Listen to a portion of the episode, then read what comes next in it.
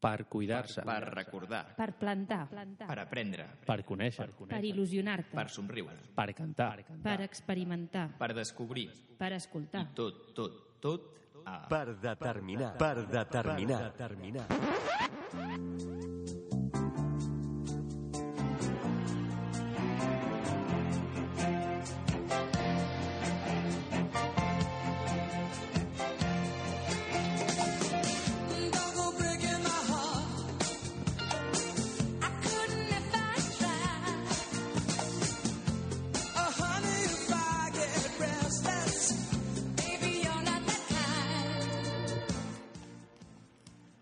Benvinguts tots i totes al 19è programa del 20 de juny de la nostra quarta temporada.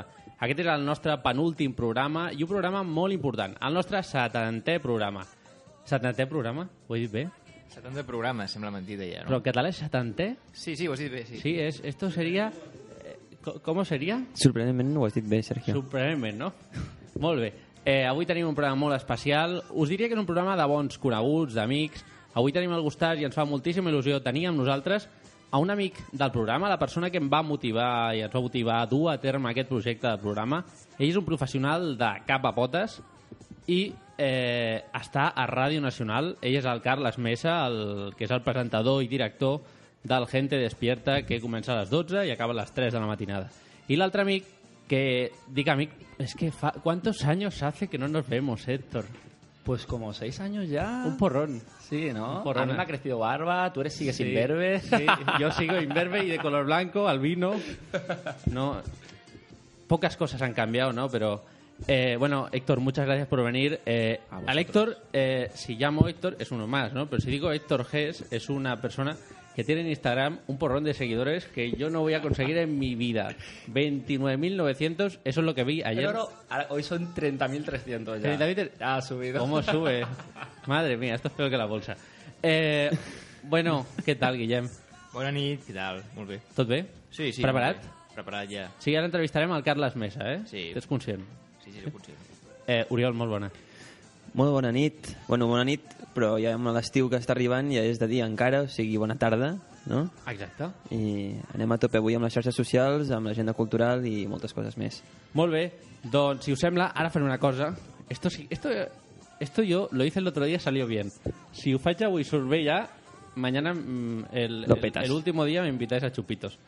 Anem a trucar al nostre amic Carles Mesa i dic que si em surt bé perquè es queda fer diverses coses a la vegada.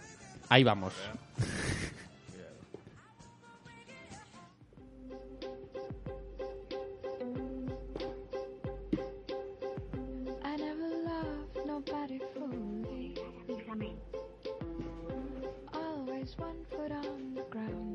Primer intento.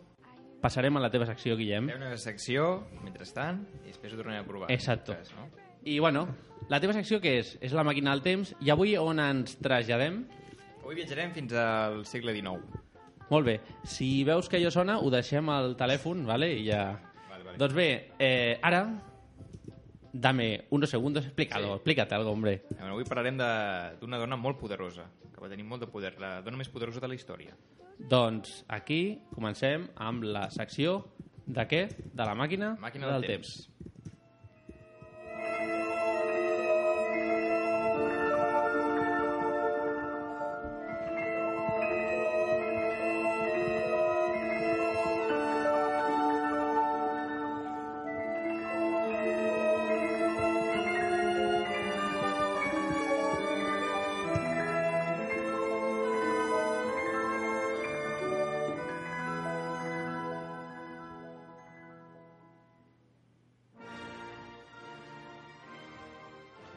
Bé, doncs avui viatjarem fins al dia 20 de juny de 1837.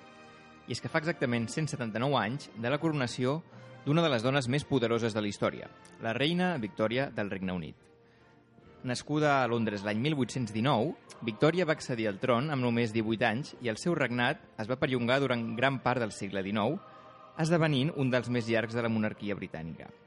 Convé recordar que, a part de ser reina de la Gran Bretanya i d'Irlanda, l'any 1876 es va convertir també en emperatriu de l'Índia, fet que va fer augmentar encara més el seu poder i la seva influència. La seva figura ha esdevingut amb el pas del temps el símbol d'una etapa brillant en la història britànica, l'anomenada era victoriana.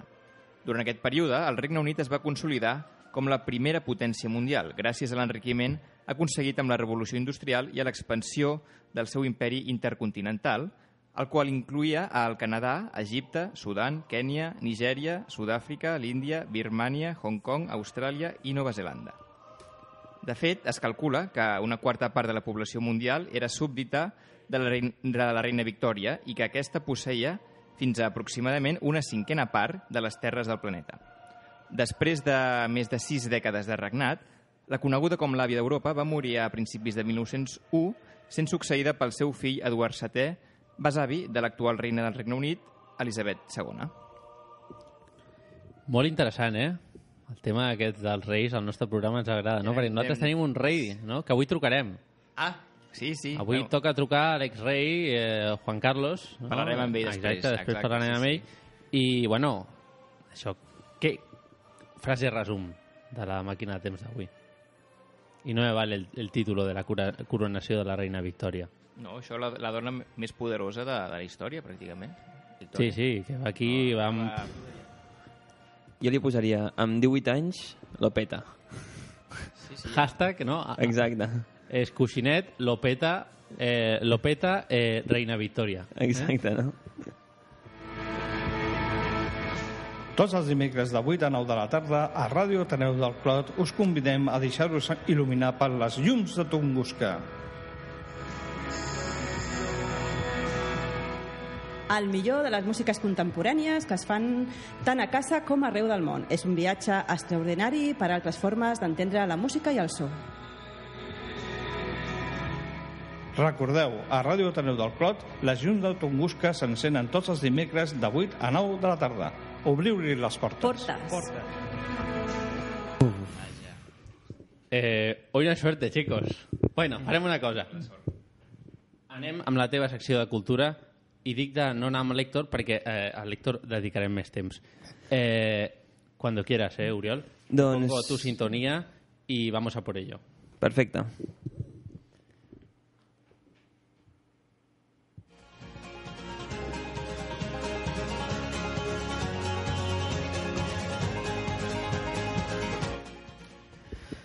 Doncs avui portem la nostra secció de cultura després d'unes setmanetes i abans, però, posem la nostra secció de, mm, de runners, no? la secció que tenim preparada pels nostres corredors professionals ja del, del, nostre, del nostre barri. Aleshores, el que és interessant ara mateix és la 26a, 26, Sí, sí, lo has dicho bien. 26a edició de la cursa de la Vila Olímpica que tindrà lloc el 10 de juliol de 2016 a Barcelona.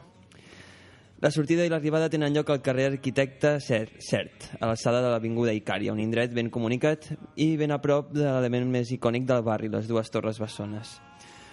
La cursa és organitzada per eh, Canaletes, el Club de Canaletes Sant Martí, i pretén ser una cursa feta per corredors i pensada pels corredors. Això què vol dir? Que ja que portem tot un curs, no? Hi ha quasi 70 programes parlant de runners i que us animem a sortir a córrer, a respirar una miqueta a l'aire de Barcelona, doncs que us animeu a fer aquesta cursa que també eh, té molt bona acollida.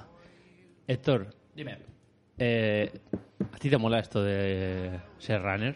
Yo, mira, no, no salgo a correr porque voy corriendo a todos lados todo el día. Así Entonces ya lo practicas. lo ya, viene en sangre ahí. Desde que me despierto hasta que me voy a dormir. Además, en mi casa tengo un pasillo muy largo que cuando tengo que ir al baño tengo que ida y vuelta, así que ya cumplo. ¿Y eres de los que te gusta hacer fotografías a los corredores, a gente que hace deporte y todo esto?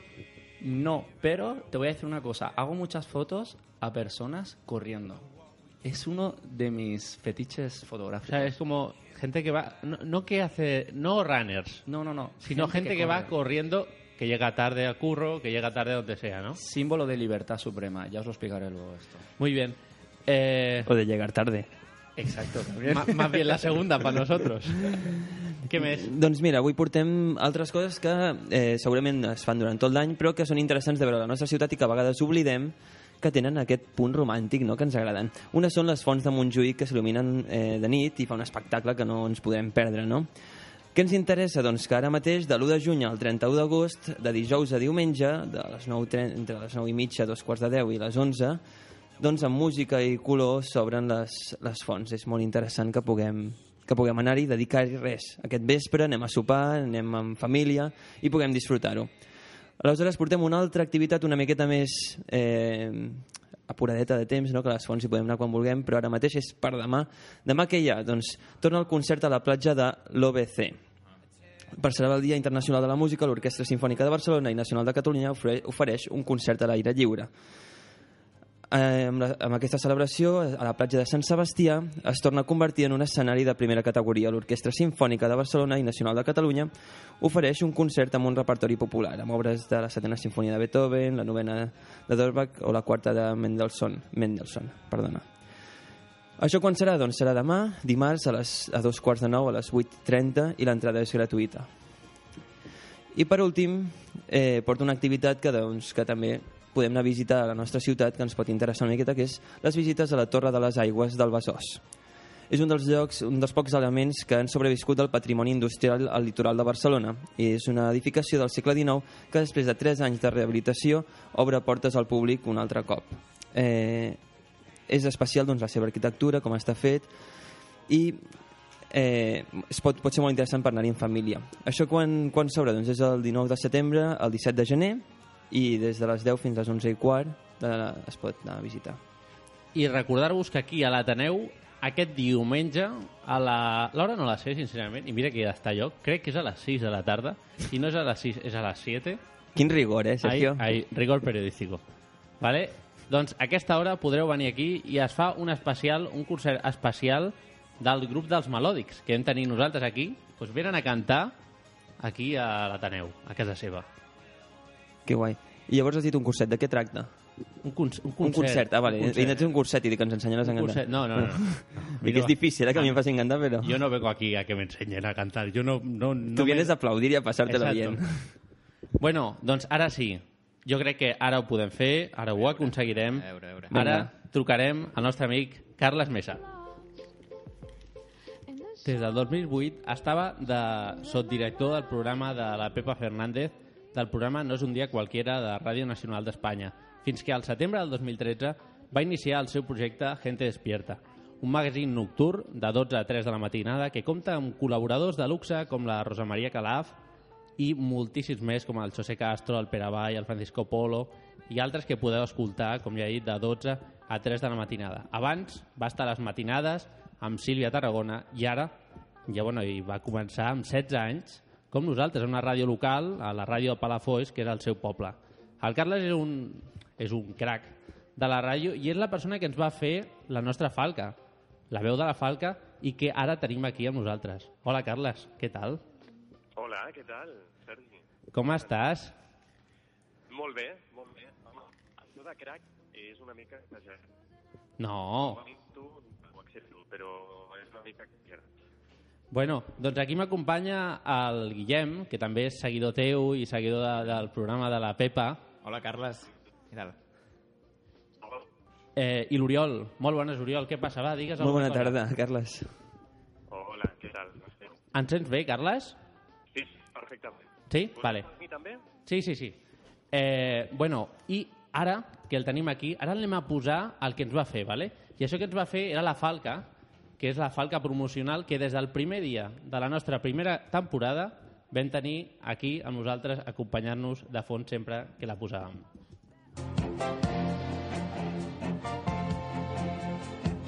Per determinar. Per determinar.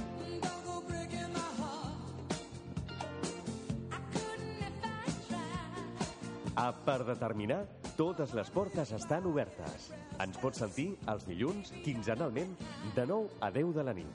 Al web www.ateneudelclot.com barra ràdio. I també ho pots fer al Facebook i al Twitter. A... Bueno, aquesta és la teva veu, Carles, te la reconeixes, no? Sí, em fa una mica de vergonya, eh, que consti. Sí? Per Però què? Sí, sóc jo.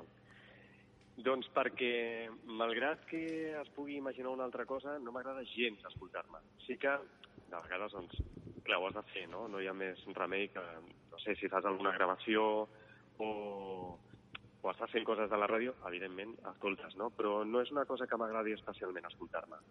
I menys quan passen anys. Quan passen anys, llavors no ho puc suportar. Em costa moltíssim. si passa una setmana, un mes, dius, bueno, encara em reconec, no? Però, però si passa molt, molt de temps, llavors no m'agrada gens. O sigui, si jo ara et poso un programa que vas fer a Ràdio Palafolls, eh, ja no me vuelves a hablar. Si fessis això, et faria un monument perquè mm, jo crec que ni tan sols jo tinc cap gravació d'aquell moment. Sí, crec que tinc alguna en format caset, però mai més de la vida ho he tornat a escoltar. Ho he intentat, Carles, però no ho he aconseguit. O sea, el, el monumento te lo guardas. No m'estranya, no m'estranya, no m'estranya, perquè eh, jo vaig estar allà, com, veia, com deies tu, vaig començar amb 15 o 16 anys, va ser una època super maca, que, doncs això, comences a fer, a fer ràdio i tens molta il·lusió. Tampoc sabia que m'hi acabaria dedicant, la veritat és que no, no tenia ni idea d'això, però diguéssim que mm, Ràdio Palafolls tenia una trajectòria i poc després van tancar la ràdio i llavors va tornar, doncs, no sé, potser van passar 6 o 7 anys i van tornar a obrir-la, no? I ara està oberta. Però hi va haver un temps en què, doncs, segurament, si hi hagués alguna gravació, doncs segur que es va perdre i és a saber on para, no? I Per això et deia que t'hagués muntat un monument on sigui. pues, a- la busquem, Carles. La, la buscamos. Todo sea por el monumento. Eh, com va ser el moment, amb 16 anys, 15 anys, que vas decidir dedicar-te a la ràdio i a la ràdio local de Palafolls? Uf, la veritat és que quedaria molt bé que dir que des de petit m'agradava la ràdio, m'ho volia dedicar, la veritat és que no. Eh, Sí m'agradava molt la televisió. Eh, veure televisió m'agradava molt i vaig tenir una època en què, la veritat és que no sé per què, eh? però també és que doncs, hi havia una única televisió, que era Televisió Espanyola, llavors m'agradava molt col·leccionar eh, de revistes i de tot plegat doncs, coses de la programació de televisió espanyola, no? que jo doncs, m'agradava molt el que feia a televisió espanyola en aquell moment. No? Van arribar les privades i era com, ostres, i ara què? Què ha passat? No? El monopoli s'acaba i tot això. I em vaig aficionar molt a veure televisió i sobretot a veure la Julia Otero al programa 3x4, que era un programa que fe- feien al migdia, cada dia, era un programa concurs, després es va fer a la tarda, eh, i m'agradava moltíssim la Julia Otero. No? Llavors, jo tenia clar que el que m'agradava era allò, però també tenia clar que, com que sóc tan tímid, televisió no em faria. Que si arribés a fer alguna cosa, potser seria una altra cosa, però no relacionat amb la televisió, i si fos relacionat amb la televisió, darrere de les càmeres, no? Però la Julia Otero va, bueno, després del 3x4, va fer La Luna, La Ronda, va fer diferents programes de televisió, fins que va deixar la tele i va començar a fer un programa de nit que es deia La Ràdio de Júlia, que després es va passar a la tarda, i llavors la vaig descobrir fent ràdio també. I llavors em vaig superaficionar a escoltar-la cada tarda. Ja, això va bueno, ser cada ja- nit i després cada tarda, sí. Això va ser el culminant, no? Sí, sí, sí, sí, escoltar la, la ràdio que feia Julia Otero. I, i llavors, doncs, doncs això, passes del col·le a l'institut, a l'institut has de decidir més o menys què vols fer a la vida, i, i llavors vaig dir, ostres, jo vull estudiar periodisme. Per nota no vaig poder entrar, perquè era molt alta en aquell moment, ara no sé com està la cosa, i llavors vaig començar a fer filologia catalana a Girona, i en quan vaig poder vaig fer una prova d'accés a periodisme, al segon cicle de periodisme de, de la Pompeu Fabra. I allà és on vaig estudiar, allà és on vaig fer les pràctiques de ràdio a Ràdio Nacional, i al cap de un any o així em van trucar, i des de llavors. I ara fa, doncs, jo crec que són uns... Vaig entrar al 99, doncs uns 16 anys que estic aquí. Mira, els mateixos anys amb què vas començar. Sí, sí, sí, sí. eh, què trobes a faltar d'aquella ràdio local en la que vas començar, en comparació amb ara? Uh, intento no trobar a faltar res d'aquella ràdio. I t'explico per què. Perquè aquella ràdio és molt propera amb els oients. Aquest tipus de ràdio, després, després d'haver començat ja a Ràdio Nacional, que vaig començar a les tardes amb molt de gust, amb la Sílvia Tarragona, ho compaginava, marxava cada cap de setmana, ho vaig estar fent durant cinc anys, marxava cada cap de setmana a fer un programa magazín tots els dissabtes que es deia Fem dissabte a Ràdio Arenys, que és la primera emissora municipal de Catalunya, la primera que es va crear. Mm. I llavors allà doncs, era ràdio de veritat, perquè, doncs, no sé, decidíem que havíem de fer un programa, no sé, a, a la plaça de l'Església, per exemple, no? Doncs arribàvem molt aviat amb el meu company, en Carles Carvajal i, i jo, arribàvem molt aviat, muntàvem la taula de so, portàvem cadires pels oients, era tot molt artesanal, era jo me lo guiso, jo me lo como. Mm. Llavors, aquest sentit de la ràdio, clar, quan estàs a Ràdio Nacional una mica es perd, no?, perquè doncs, hi ha més persones per fer aquestes tasques, no? Però sí que ho trobo a faltar, trobo a faltar doncs això de, de fer-ho de fer tot, de controlar-ho tot, d'aquesta ràdio com més artesanal, no? O, per exemple, jo re recordo perfectament a, a Ràdio Arenys, que és la meva segona casa, perquè vaig estar molt de temps allà, eh, recordo que si, per exemple, se sentia una ambulància al poble, els oients trucaven a la ràdio per saber si nosaltres teníem notícia de què havia passat, no? O si hi havia un incendi a no sé on, trucaven a la ràdio per saber si hi havia noves notícies d'això, no? Clar, això a una emissora com Ràdio Nacional es perd, no? Però tot i això, eh, jo sempre que puc intento eh, contestar tot el que arriba. O sigui, des de correus electrònics, trucades d'oients que estan interessats pel que sigui, doncs intento trucar i contestar això, eh, missatges a les xarxes socials. Intento que hi hagi una connexió molt directa amb l'oient, no? O sigui, no per treballar a Ràdio Nacional tot, has, tot ha de ser més fred i més distant, sinó tot el contrari, no? Sobretot quan treballes en una ràdio pública com aquesta, no? I jo crec que és la, la gran tasca que té, que té Ràdio Nacional, no? Ser proper a l'oient, més enllà de les ideologies o dels pensaments que pugui tenir l'oient, sempre tot es pot dialogar i això és el que, el que intentem, tant fora de- d'antena com quan estem fent el programa. Ho corroboro, eh, Carles? Que contestes als twitters i tot això.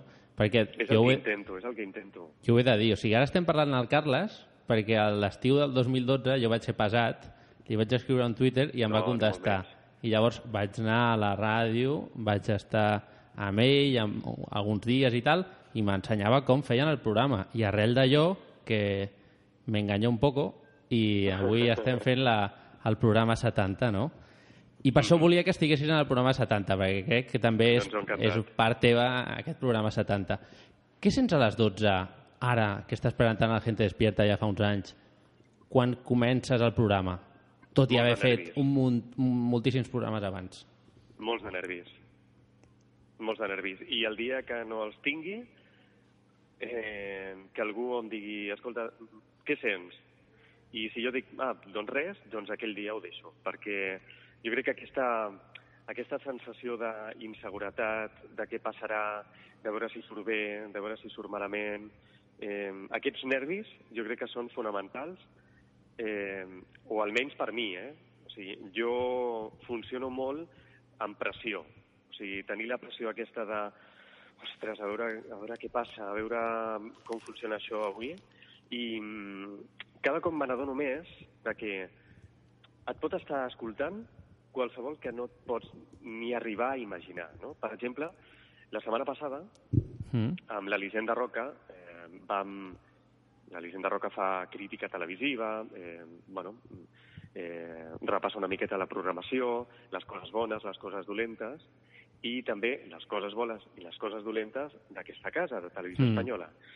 I l'altre dia va criticar que una tarda eh, es fessin o es fes una retransmissió d'una corrida de toros a Mm. Televisió Espanyola, no? perquè deia l'Elisenda que bueno, era un dissabte que ho estaven fent en horari protegit pels menors. Exacte. Això ho vam dir, ho vam dir en directe, i pocs dies després vaig rebre un correu electrònic, al meu correu personal, del director de continguts, eh, ara no recordo exactament el càrrec, continguts eh, sobre tauromàquia de Televisió Espanyola, director del programa Tendido Cero, amb què es deia, o em deia, o sigui, argumentava moltíssim del per què dels toros a Televisió Espanyola, això jo ho accepto, però també em deia, i és molt discutible, que nosaltres, amb aquell comentari, havíem estat molt poc eh, companys, tot i treballar a la mateixa casa, no? Clar, hi ha punts de vista diferents, no? Però jo mai podré defensar que Televisió Espanyola faci corrides de toros. Les continuarà fent? Segurament les continuarà fent. Això crea polèmica? Doncs sí, hi va haver oients que ens van dir que per què dèiem aquestes coses, no? Però el que no faré és, mm, si això ho fa Televisió Espanyola, no criticar-ho, no?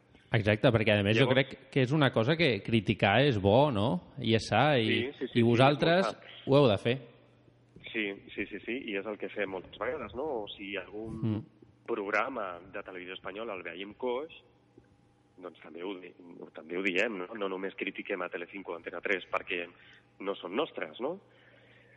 Però bé, és eh, una forma de veure-ho, no? I, I tot això lliga amb el que deies al principi, no? A les 12 que sents, doncs, hi ha nervis, hi ha pressió, jo almenys la sento així perquè crec que és una responsabilitat, perquè t'està escoltant molta gent, perquè qualsevol comentari mm, pot ferir. Sigui, nosaltres, per exemple, li diem a aquest programa les noches con contenido. Doncs Mm. perquè tot el que diem té contingut, o intentem que en tingui, que hi hagi molt de contingut, que expliquem coses, que siguin coses raonades, no? I qualsevol cosa que diguis les has d'assumir com un contingut més, no? Clar que hi ha coses que, que poden ser una opinió personal, com per exemple aquesta dels toros, no? Però jo mai de la vida anunciaré una corrida de toros de, televisió espanyola o estaré a favor, no? Perquè em sembla una salvatjada i ho diria a qualsevol lloc, no? Però per això deia que hi ha els nervis aquests de, ostres, a veure si això que dius doncs, pot ferir algú o no. Sempre intento ser molt, molt correcte, no? Molt Però cuidadós. De vegades, doncs, clar, de vegades doncs, sí que pots ferir sensibilitats, no? com és el cas dels toros, que, bueno, doncs, que és un, un assumpte una mica peculiar. Delicat, no? Eh? Sí. Eh, dormirse está prohibido, las noches con contenido... Són frases que utilitzes al teu programa, no? I eh, són eslògans. És bo tenir un eslògan quan un fa un programa? Doncs no sé si és bo o no, però aquesta temporada vaig començar dient, dient a mi mateix no tornaràs a dir això de dormir si està prohibido. I llavors van arribar correus electrònics de molts oients que deien que per què no ho deia. No? Mm. I llavors ja sóc una mica com esclau d'aquesta frase. No? O, per exemple, eh, vaig decidir, mira, no començaré mai més dient hola, hola, Mm. perquè és l'inici. Doncs també vaig començar la temporada sense dir-ho i també molts oients doncs, pues, això, m'enviaven missatges a Twitter i correus electrònics dient que per què no deia hola, hola. ¿Dónde está el segundo hola, Carles? Clar, clar. Llavors, bueno, tampoc em fa res dir-ho. Sí que és bo no, que hi hagi aquests eslògans, o per exemple que els oients per nosaltres siguin despiertos. Bé, a veure, un programa pot tenir entitat sense aquests eslògans. Però si agraden i la gent està còmoda i se sent bé i... Bé, mm, són bons, sí, per què no? Quin és el projecte que et falta per fer, Carles? Mira, Sergi, eh, si aquell nen de 16 anys que va començar a Ràdio Palafolls, que presentava discos, eh, presentava discos, per exemple, no sé, eh, posava cançons de l'Anna Belén, amb què la composició l'havia fet el Pancho Barona. I què era el Pancho Barona? Sí, Estic al teu programa. Clar, un col·laborador que, a més a més, està amb mi, mm, va estar cinc estius de No és un dia Ah. qualquiera i ara tres temporades de Gente Despierta. Si a aquell nen de 16 anys li haguessis dit quin és el teu somni, en la vida hagués imaginat que li passaria això que m'està passant ara. Jo no sé quan durarà, perquè mm, res és per sempre. Eh, per això cada dia que sec davant d'aquests micròfons vermells intento disfrutar al màxim i no tinc cap projecte. No tinc cap projecte. O sigui, eh, no sé si eh, sóc mm, poc ambiciós en aquest sentit, però per mi, no sé, per mi el que estic fent ja és fantàstic, meravellós, estic disfrutant moltíssim. Clar que molta gent diria, ostres, però potser l'horari és molt dolent. Sí, sí, té les seves coses, les seves coses bones i les seves coses dolentes. Eh, si em diguessis un somni, doncs poder fer potser aquest programa en un altre horari. Però sí, em rasques molt, eh? Però, però vaja, que no... no en tinc cap així molt determinat. Molt bé, Carles, doncs aquí... Un, un projecte Digues, digues. sense determinar. Ah, mira. Eso, eso tiene copyright, eh, Carles? Sí, sí, sí, sí. Sí, que eh, aquí al programa també tenim molts col·laboradors nosaltres i un d'ells és l'exalcalde Xavier Trias, és alcalde de Barcelona, a qui podem saludar ara mateix. Hola. Muy buenas, Carles, eh? Hola, molt bona nit. ¿Cómo estás, eh? Molt bé, molt bé.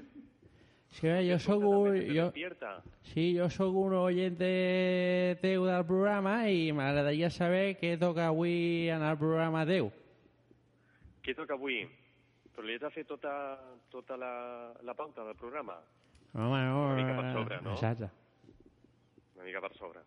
Mira, avui ens visita Javier de las Muelas, que és un mestre cocteler, és un més importants de, de Barcelona, més importants d'Espanya i més importants del món. Home, És Javier. Muelas, eh? Javier Muelas Javier Muelas, és sí. conegut, eh? Sí, sí, sí. Després, Elisenda Roca, fa, com sempre, crítica televisiva. Després parlem amb una responsable de l'Observatori de Drogues i Toxicomanies a nivell europeu. Connectarem amb una emissora, on, amb l'emissora, la ràdio televisió portuguesa des de Lisboa, perquè ens expliqui eh, les últimes tendències en quant a drogues, i no perquè ens interessi perquè perquè ens interessi pel consum, sinó tot el contrari, per com es podria evitar tot això de les noves drogues. Eh, després David Zurdo, que és el nostre expert en ciència, que relacionarà la música i la intel·ligència. Alejandra Vallejo Nájera, que és la nostra psicòloga. El pedagog musical Rafael Diñán. Javier Sanz, que és el nostre expert en història. I les trucades dels oients, que per nosaltres són fonamentals els oients i que participin i que portin les seves opinions, les Com, seves idees. com sempre, el programa va carregat, eh? Va carregat Va de carregat de- contenido, eh? Ah, exacte. Noches con contenido. Molt bé, Carles. Moltes gràcies per l'oportunitat eh, d'entrevistar-te en el nostre programa Maria. 70 i la temporada que ve has de venir. La temporada que ve ja haig de ser-hi, sí. Vindràs, no? Sí. El, el Guillem, mira, et confessaré, et confessaré el que m'ha dit el Guillem. Diu, jo avui no vull fer moltes preguntes al Carles, me les guardo per quan vingui a l'estudi. per quan vingui presencialment a l'estudi. Sí, sí. Perfecte, perfecte. Bueno, doncs, li Carles, contestaré en persona. Molt bé. que et vagi molt bé el programa d'avui eh, i tots els que et queden. Quan acabeu la temporada? Acabem la temporada el 22 de juliol, és a dir, la nit del 21 al 22 de juliol. Sí, perquè això és una, Encara ens queda... això és una mica queda liu, no? Sí, al principi costa, eh? però aprens a viure un dia per davant i ja està. O sigui, per mi, avui és dimarts. Clar, és que I així, i així doncs una mica ho portes bé, no? Però al principi sí que... Sí que al principi estar al cap de setmana i passar a fer de 12 a 3 de la matinada va ser dur, eh? Sí, sí, sí, sí, sí, sí, sí. Bé, i la primera temporada de 3 a 6 del matí. que Ja, ja, ja, ja pitjor, sí, sí. Molt més dur, clar. Sí, sí. Bueno, Carles, molta sort. Recolza el Raül, Igualment. que estarà per allà segurament. Sí, I, bueno, doncs res, parlem la temporada que ve sí o sí, eh? I tant que sí. Felicites pel 70, que siguin molts més, i una abraçada a tots vosaltres. Vinga, merci, Gràcies. Carles. Moltes Adéu. gràcies. Adéu.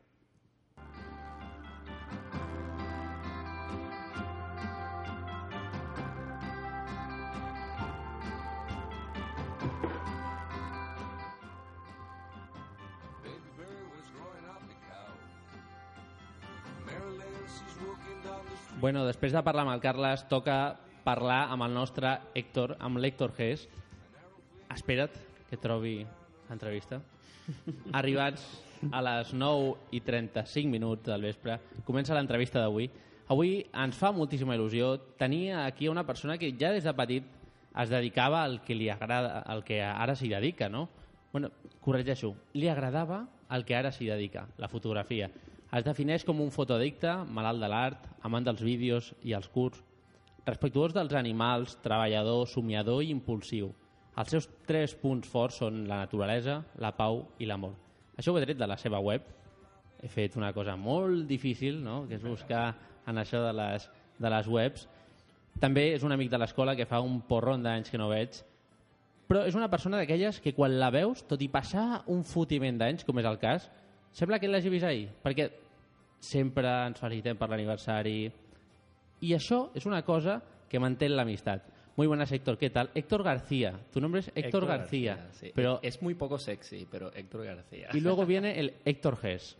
Héctor Gess, sí, Héctor Gess. Eh, la verdad era, simplemente quería hacer como un mix de mis dos apellidos, así podía juntar genes de mis padres y quedaba mucho más sexy.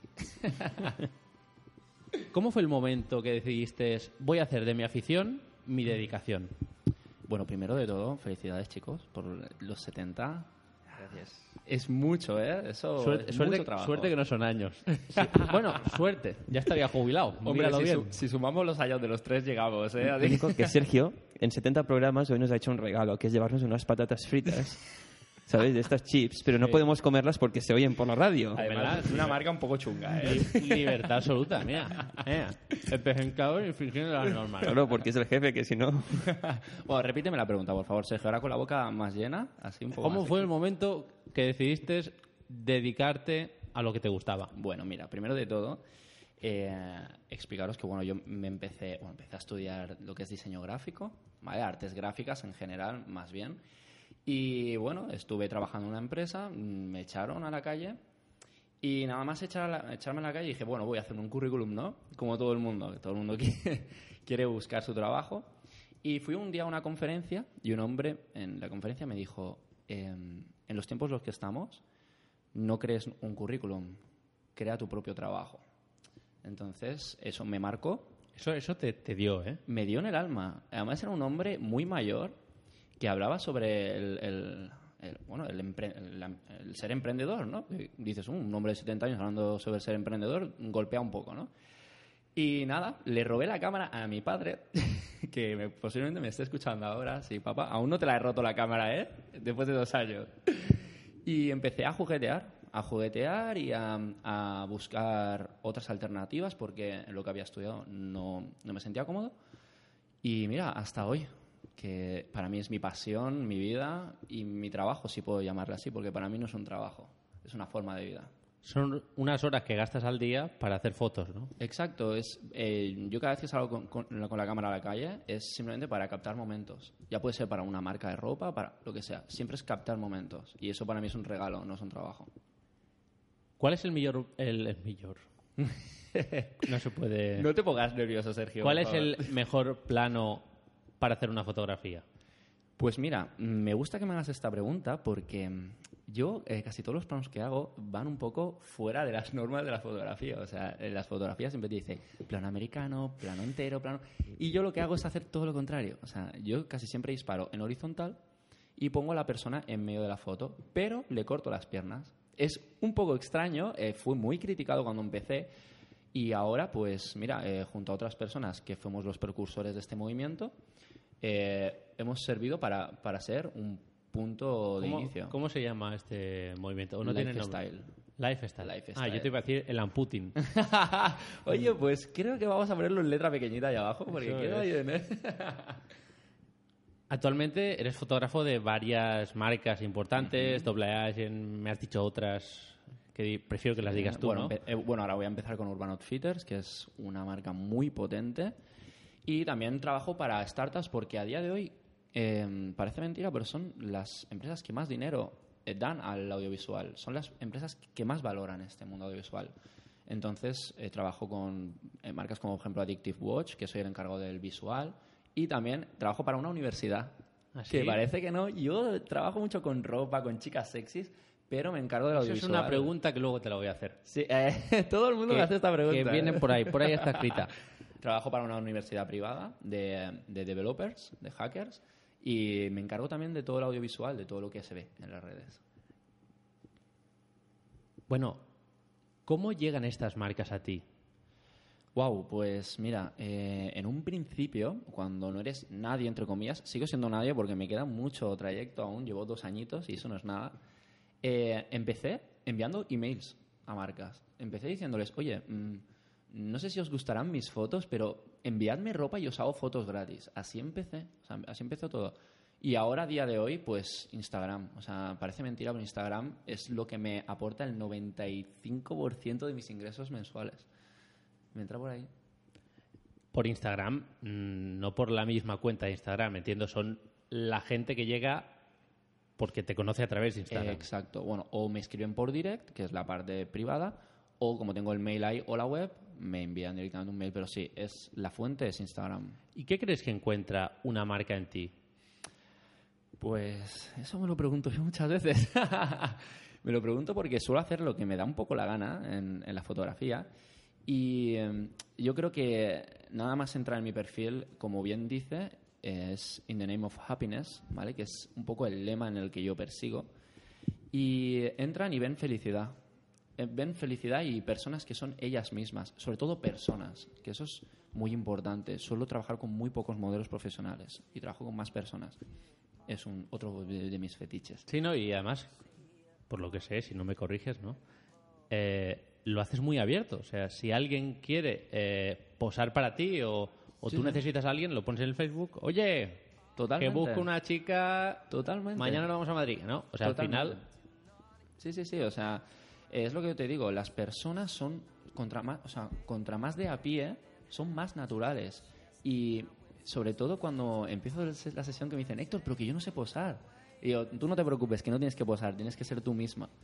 Y eso para mí es el punto más fuerte de mi trabajo. Es, es hacer descubrir a las personas otra parte de ellos que aún no han descubierto, ¿no? Sí, yo flipo porque te rodeas con bellezones. bellezones, pero que no son conocidos. O sea, bellezones que a lo mejor encuentro No, por sí, la sí, calle, sí. personas, incluso personas que físicamente tú no las ves bueno, normales, pero tienen una mirada, tienen un gesto, tienen algo que a lo mejor voy un día por la calle con la bici y tengo que frenar en seco y decirle a esa persona, oye, perdona, siento que, que frene así en seco y me ponga delante tuyo, pero necesito hacerte fotos. Y muchas de las personas que actualmente son amigos míos han salido de aquí. ¿Y es fácil para una chica o un chico cuando tú la paras ahí de Strangis? Por favor, stop. Que vas a flipar con mi cámara. No es nada fácil. No es nada fa- Además, me ven ahí con mis pintas, con mis barbas, mis tatuajes, mi, ¿sabes? Al principio se asusta, ¿no? En plan, wow, me, me estás... Bueno, es, es chocante, ¿no? Porque una persona que no conoces de nada te Claro. está parando. Pero bueno, ya te digo, con respeto, con, con alegría, con una sonrisa en la cara, siempre la gente acaba cediendo porque estás pidiendo de hacer algo a una persona que puede que le, le reporte una experiencia, ¿no? Como, bueno, que nunca lo han probado, pues mira, no sé. En la actualidad mm, hay muchísimas infinidades de redes sociales, ¿no? Tú estás en Instagram, donde tienes más de 29.900, que hemos dicho que tienes ahora 30.500, ¿no? En Facebook con 3.000, en Tumblr, en Behance, Behance de More. Behance de More, no sé qué es esto. Cada vez los, pre- los ponen más chucos los nombres. Vimeo, ¿eh? ¿no? Están todos pillados, entonces van haciendo combinaciones. Vimemeo, ¿no? Sí, Será. Eh, ¿Hay una red social para cada cosa? La verdad es que se supone que sí, pero lo que pasa es que nosotros nos las comemos con patatas todas. O sea, una red so- social que no está preparada para la fotografía acaba siendo para la fotografía porque entramos en ella y vamos a saco. Y eso realmente, mm, para la gente que me esté escuchando ahora o que, eh, que esté metido en el mundo de la fotografía y quiera empezar, es muy importante eso. No, no te quedes con lo que te enseñan, sino re- o sea, reinventa. ¿no? Si una red social no sirve para la fotografía, oye, eso lo dirán ellos vamos a darle caña y seguro que sale algo. Así que todas sirven para, para esto. Eh, bueno, mis colegas Uriol y Guillem tienen el micro abierto para hacer Sí, las preguntas. es- que quieran. hablar.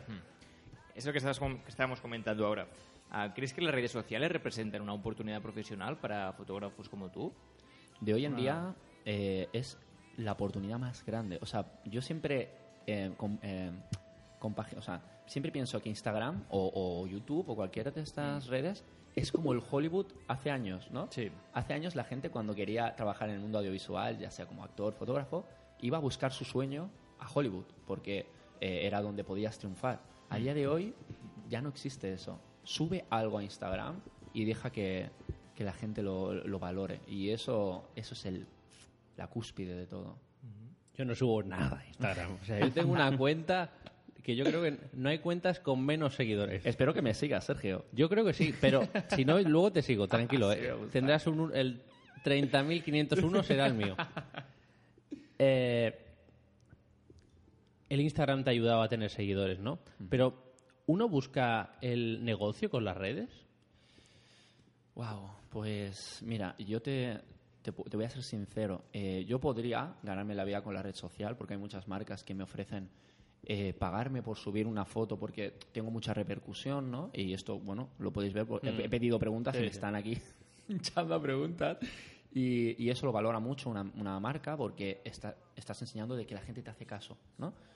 Pero yo de momento me estoy intentando aguantar, ¿no? Porque mi perfil es fotografía. Yo no quiero vender ahí, quiero, quiero mostrar al mundo lo que yo hago. Y eh, tú también eres, eres, un fotógrafo, un fotógrafo, ¿no? Porque tatuajes, eh, como tú hay pocos. Como yo hay pocos, pero porque yo soy un personaje de la hostia. O sea, perdón por las palabras, pero es que es así un poco. Bueno, eh, simplemente eh, yo fui un- bastante inteligente en esto y decidí crear como una especie de personaje público para simplemente para dar más a conocer lo que yo hago porque por suerte o por desgracia actualmente si no eres extraño si no llamas la atención puede que tu trabajo se quede un poco ahí no entonces yo lo que intento es acompañar gr- gracias a mis gustos también no voy así porque me lo diga las, las, las modas pero sí que es cierto que ayuda no ayuda un poco a bueno que se fijen un poco más en ti. Incluso subo fotos mías hago un poco de modelo y a veces me tiran hasta un piropo y todo. Así que me sirve. ¿Tienes alguna pregunta por ahí? ¿Por Buah. Instagram? ¿Alguna que te han hecho? En directo. Hay, hay, algu- hay algunos que me están como trolleando, son colegas, ¿Eh? colegas de YouTube, eh, otra red social que pronto vamos a, ¿A explotar? a explotar dentro de poquito. Y bueno, hay preguntas muy, muy, muy importantes que, que podría estar guay contestar. Como por ejemplo, mira, ¿cuándo es, cuándo, para, me dice David de Juá, ¿para cuándo ese canal de YouTube que parece que estás preparando? Eso es una pregunta muy guay porque ahora voy a abrir mi canal de YouTube porque quiero que la gente me vea en persona, quiero que la gente empatice más conmigo, me pueda hacer más preguntas, me pueda ver por lo menos una vez a la semana y sobre todo quiero romper los mitos, ¿no? De, de las modelos son tontas, los, los- voy a hacer vídeos con ellas, voy a demostrar que esto no es verdad y aparte vamos a hacer cosas muy divertidas. Oye, dame el móvil, que te pregunto Venga, yo. va. Es que Dame hay algunos móvil. que me están vacilando, ¿eh? A ver, vamos a ver qué dice por aquí. Esto va bien decirlo a veces, porque sí. Sí, sí. Paula Truiz. Esta es mi musa que ha entrado ahí para hacer un poco... ¿Por qué esa fachada de borde? En el fondo eres un cacho de pan. Vale. Eso, bueno, es que simplemente cuando se me ve a primera vista... Mira, esta es bonita, esta, esta es A bonita. ver, a ver. Nia Pastor. ¿La conoces? Es mi compañera de piso. Están Ah, mira. todos en plan ahí a- Están todos ahí, acecho, están ¿eh? ahí todos. eh. Eh, ¿Tienes alguna sesión de fotos que recuerdes con especial cariño?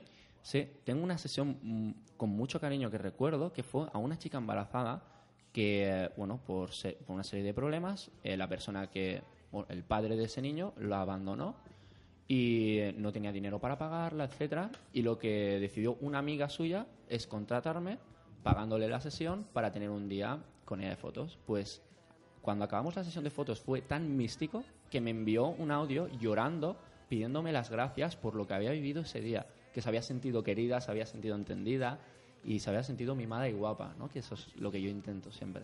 Claro, pero debe ser difícil, ¿no? Esto no sale aquí. Debe ser difícil eh, cuando, eh, pues nosotros, gente normal, gente que no aspiramos a, que no tenemos un cuerpazo 10, ¿no?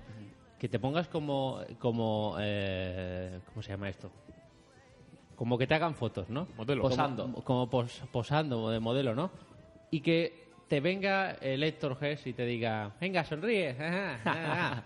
¿No? Eso, eso, ¿qué te han dicho la gente? No es difícil porque yo siempre intento inducir en un estado anímico a las personas. Siempre que eh, le voy a hacer la foto, le digo, imagínate que estás en este momento, en este preciso instante, siente el viento, quiero que corras, que gires, que te toques el pelo. Y eso la gente lo hace muy natural porque le hago sentir, ¿no? Y por eso no es tan difícil como parece. Algún día lo haremos, Sergio, no te preocupes. Vale. Eh, mira, un reto. Tenía escrito que un reto, ya me lo ha quitado la boca. Eh, ¿Cómo puedes oírlo? Bueno, pues eh, entrando en ateneudelclot.com barra radio, ahí hay un plugin, lo escuchas. Ahí y luego, en los podcasts que luego colgaremos y que seguro que Héctor sacará por las redes. Exacto. ¿Cuál fue tu primera cámara? Mi primera cámara fue una Canon 600D, que fue la de mi padre. que hasta que no me pude comprar yo la mía a plazos, como buen obrero español, pues eso, eh, no, pude, no pude tirar a más y tuve que empezar con una muy, muy semiprofesional. Pero bueno, la exprimí al máximo. La sacaste chicha a tope, ¿no? Le segué- bueno, sacaba humo ya la pobre. Eh, bueno, para acabar y antes de, de hacerte una subsección de la entrevista, que es la curiosa entrevista donde entrevistamos a Lector más como persona, queda mal, pero es que llevamos 70 programas, llevamos esta temporada 19 y aún no hemos encontrado otro adjetivo, ¿no? ¿Eh, Guillem? Hem de buscar-ne algun per la temporada que ve, eh? Súper complicado, ¿eh? Pues, ¿cómo te puede encontrar la gente? Pues la gente me puede encontrar buscando, mira, si metes en Google Héctor Gest, te sale todito ahí, tanto en Instagram, es Héctor Gest todo seguido, como en la fanpage de Facebook y ahora en YouTube. Oye, ¿Cuándo, cuándo, cuándo? Exclusiva. Pues tengo que hacer primero el vídeo así en plan presentación, así guaperas, y cuando lo tenga, supongo que esta semana, a partir de la que viene, ya empezaré a ¿Sí? darle caña. sí. Bueno, el reto está echado, la gente, lo digo explícito, eh, queremos salir en alguna foto tuya. Pues ahora mismo terminar. nos haremos una y otro día a lo mejor nos vamos a tomar un café los tres y os saco alguna foto así para el perfil, ¿vale? Eh, para, vale, Facebook, para que liguéis. Eso, eso. bueno, y ahora sí, la curiosa entrevista on coneixem a l'Héctor Gess. Es una entrevista es una entrevista muy sencilla, es una entrevista que te haremos una pregunta y queremos una respuesta. Venga. Esto lo, lo, lo marcamos porque hemos tenido aquí invitados que les hemos dicho la pregunta, que es una palabra, y nos han respondido con 50 palabras. Venga, voy a y ser eso La no. respuesta lo más breve posible. Exacto. si Venga, ser. va. Lánzala. Color favorito. Rojo.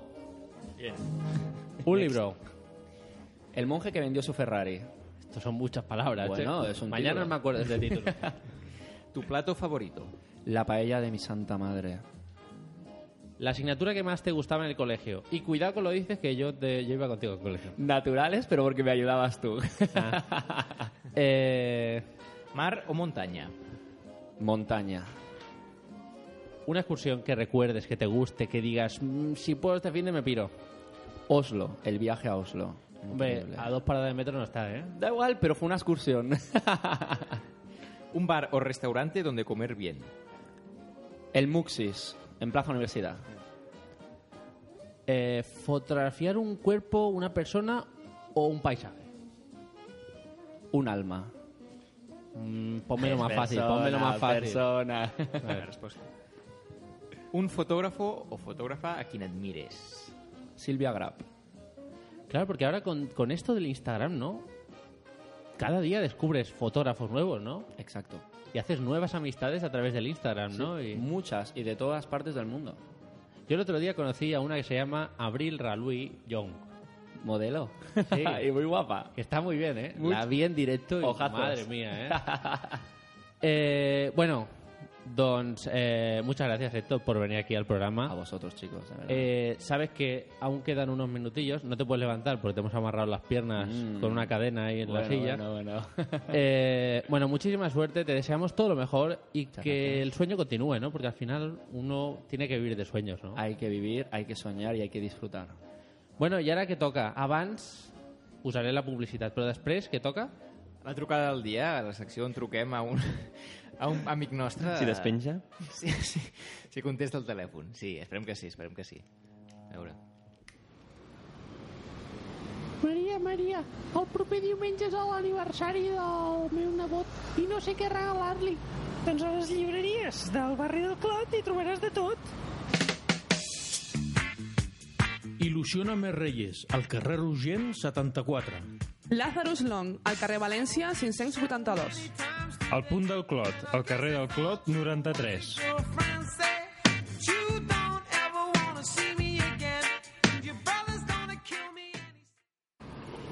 Mariano! Ei, Mariano! Mira aquí, Mariano! Mariano!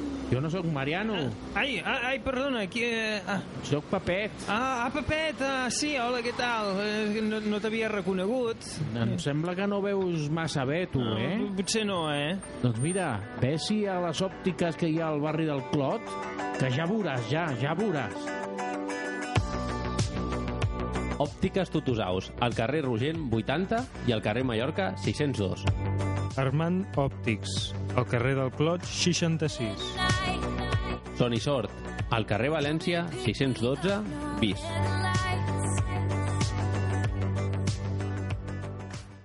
Bueno, ara què toca? Bueno, doncs com dèiem, ara toca la trucada del dia, la secció on establim un contacte telefònic amb un col·laborador nostre. Avui trucarem un, un amic que fa temps que, amb qui fa temps que no parlem, no? A veure si ens agafa el telèfon, anem a provar. Venga, vamos allá.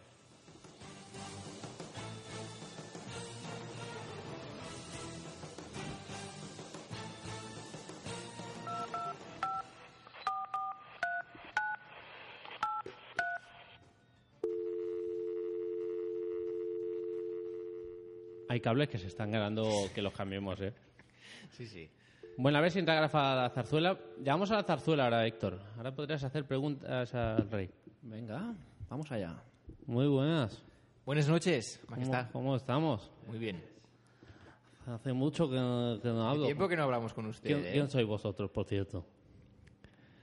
Sus amigos de Radio Ateneo del Clot. Somos de Radio Teniendo del que A veces le llamamos y el otro día estaba haciendo bricolaje y yo me quedo cuando Ah, estaba con, Es verdad. con los Hoy- enchufes y todo hoy eso. no tengo preparado lo del bricolaje, ¿eh? No, pero hoy hablamos de fotografía. Sí, es verdad. Oh, fotos, me encantan. Sí, que le hagan o qué hace usted. No, ¿qué hago yo? A la colina le he hecho unas fotos, pero preciosas, ¿eh? de dignas de admirar. Quería hablar un poco con el Héctor ese. Aquí estoy.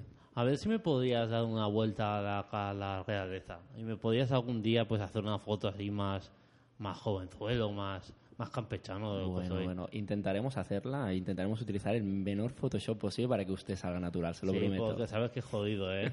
Intentar rejuvenecerme, que ya tengo una- unos años. complicado, es complicado. Sí, sí. ¿Y qué os contáis? ¿Qué os contáis por ahí? Pues mira, este es, este es el programa número 70 de, Hombre, de- para 70, terminar. Sí. 70, se- Programas ya. 70 programas aquí, ¿eh? para terminar, sí. por saco a- al rey, ¿eh? Que jubilado me llamáis y todo, ¿eh? Tiene más tiempo libre, ahora podemos hablar con usted, antes no podíamos. Y te voy a decir una cosa. No sabéis lo bueno que es el rey, ¿eh?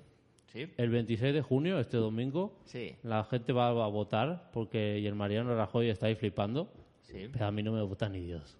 Allí, y yo usted no. continúo ahí todos los años que quiero. No, pero usted ya no está. Pero este- ya está retirado usted, ¿eh? No, pero yo Ya no tengo el es rey. título de rey, hombre. Usted se- sí, pero ahora lo tiene que vivir. Ya, Tantos ya. años trabajando. Bueno, que lo he vivido muchos años, eh, también te lo digo, ¿eh?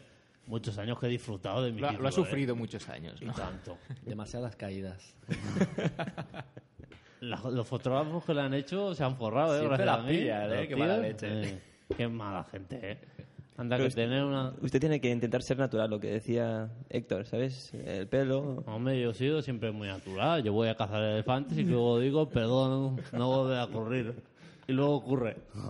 Soy natural. Bueno, muchas gracias, señor rei. Mu- mu- muchas gracias, Sergio. I, bueno, el proper dia, a veure si ve, si ve el, Sa Majestat aquí en directe al programa, ¿no? A ver si podem tenir a l'estudi. Aquí estaria en bé, directo, ¿no? siempre conectamos, a ver si lo tenemos aquí venga en, en presencialmente. directo. O que llame él un día. Siempre estamos aquí pagando la llamada nosotros. Es verdad. Oye, eh, Juanca, un día eh, llama tú. Sí, hombre, venga, al igual llamo, venga.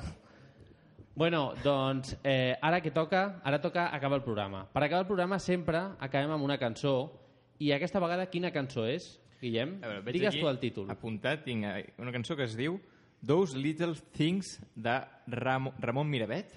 Exacte. Ramon Miravet. Eh, què vol dir això? Those Little Things, aquelles petites coses, si no m'equivoco. I aquesta és la cançó que si l'escoltem ara veureu que ens entren les ganes d'entrar a l'estiu. I per què? Perquè aquesta és la cançó de l'anunci d'una marca de cervesa molt coneguda, que no direm el nom perquè no es mereix publicitat.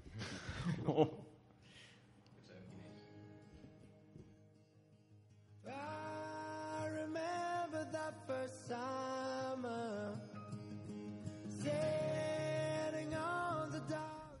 Mm, he dit que no es mereix publicitat. Ha quedat malament, no? Però Sí, home, que, pobrets. que, eh, Estrella ge- eh, eh, gentileza mía, Estrella Damm. Muy rica la, la estrella. Home, sí, ets gran consumidor d'estaria d'am, tu. Ah, no? jo sí, sí. Ah, vale.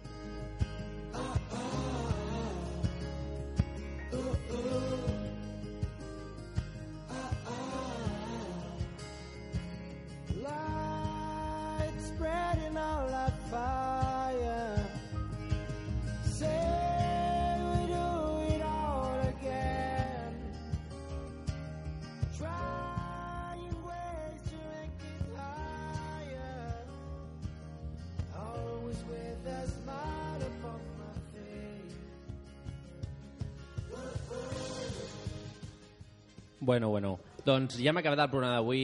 Eh, moltíssimes gràcies a tots els que ens sentiu tots els dilluns. Guillem, què hem de dir? Doncs Ha estat un plaer, no, avui? Ha estat un plaer tenir aquí l'Héctor Gés. El placer ha sido mío, chicos. Eh, bueno, y ahora, no, ahora el programa continúa, off streaming, como se llame, ¿no? Ahora nos iremos a tomar alguna cosilla, ¿no? Para continuar a hablar de, hablando de nuestras vidas, ¿no? Y que me expliques todos los proyectos que tienes ahí en, Ahí en está, tu que cabeza. no son pocos. Ya me imagino. Recordeu que podeu escoltar el programa d'avui al web ivox.com buscant part de terminar. Eh, també agrair al Carles Mesa, el nostre amic, que ens va introduir en aquest món de la ràdio, que ens va donar les ganes i l'energia. Moltes gràcies per la vostra amistat, per tu amistat i per l'amistat de Carles. I ens tornem aquí a trobar el... Quin dia? El dia? El dia, a veure, 5 de juliol, ho dic bé? I què ve el, el 5 Dimarts. de... És, és dimarts, no dilluns, eh? Cuidado, canviem de dia. Exacte. I qui ve aquest dia? I vindrà el Màgic Andreu, ja per, eh, fer, parlarem amb ell a l'últim programa ja de la temporada. Molt bé. Doncs, eh, bueno, ja està, no? Ja està, ens S'ha retrobem acabat, al... no? Sí, sí. Eh, ens trobem aquí de nou al 5 de juliol amb un amic, amb un repetidor, amb un màgic de tota la vida, que ha vingut, serà la tercera vegada que ve al programa. Ja, Intentarà venir amb la seva filla, la Joana, i a veure què passa. No? Doncs eh, que passeu molt bona nit i ens retrobem aquí el 5 de juliol.